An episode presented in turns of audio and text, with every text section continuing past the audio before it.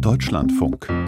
Informationen am Morgen. Wir schauen auf das Kriegsgeschehen in der Ukraine. 383 Tage läuft dieser Krieg. Schon sind vergangen, seitdem Russland die Kämpfe über die Krim hinaus auf das ganze Land ausgeweitet hat. Peter Sawicki, unser Korrespondent für die Ukraine. Schauen wir zuerst auf die Lage in Bachmut. Dort gibt es weiteren Vormarsch Russlands oder hält die Ukraine stand?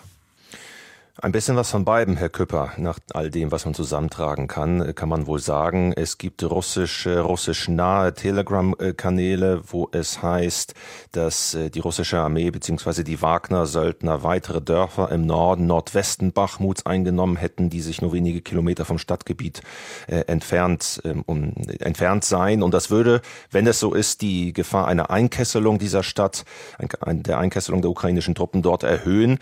Es gibt ukrainische Telegram-Kanäle, Kanäle von Militärbeobachtern, die in gewisser Weise das eingestanden haben, dass zumindest im Norden die Situation tatsächlich nicht gut sei, wie es da formuliert wurde, sicherlich auch oft euphemistisch formuliert, wenngleich ähm, westliche Thinktanks, die die Lage auch genau beobachten, keine großen Geländegewinne beziehungsweise keine neuen Durchbrüche am Wochenende äh, auf Seiten Russlands festgestellt haben. Also man kann sicherlich, stand jetzt sagen, die ukrainische Armee ist weiter in Bachmut. Und nach eigenen Angaben bereite man eben auch eine eigene Gegenoffensive vor. Es gibt sogar Spekulationen, dass diese Gegenoffensive in Bachmut selber stattfinden könnte.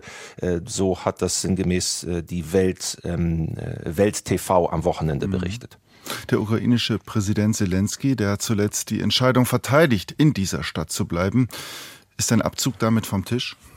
Er ist sicherlich nicht ausgeschlossen. In den vergangenen Tagen hat zum Beispiel Lloyd Austin, der US-Verteidigungsminister, sinngemäß gesagt, ein Fall von Bachmut oder ein Rückzug aus Bachmut der ukrainischen Armee, der würde keinen großen Sieg Russlands bedeuten, der sicherlich vorsorglich äh, schon mal die Bedeutung eines möglichen Rückzugs heruntergespielt. Aber es gibt derzeit immer mehr öffentliche Stimmen. Die ukrainische Regierung ähm, rechtfertigt sich immer öfter öffentlich, dass sie in der Stadt bleibt, dass man die Stadt weiter verteidigt. Zum Beispiel hat das jetzt auch wieder äh, Dimitro Kuleba, der Außenminister der Ukraine, bei Bild am Wochenende getan und in einem Leitartikel des Magazins Politico äh, wird dieses Festhalten ähm, an Bachmut durch Volodymyr Zelensky, den Präsidenten, jetzt auch ausdrücklich äh, befürwortet mit Verweis darauf, dass Russland ebenso enorme Verluste beim Versuch, die Stadt zu erobern, erleide.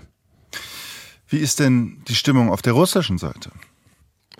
Die ist ganz offensichtlich nicht gut. Es gibt ein neues Statement äh, von Igor Girkin, genannt Strelkov. Das ist ein früherer Militäranführer der sogenannten Volksrepublik Donetsk, der jetzt auch auf russischer Seite kämpft und der ist schon oft als Kritiker in eigenen Reihen aufgefallen. Der hat sich jetzt erneut auf Telegram, auf seinem Kanal geäußert und hat äh, sinngemäß gesagt, die Ergebnisse der russischen Winteroffensive, die seien mehr oder weniger nicht vorhanden, also gleich null.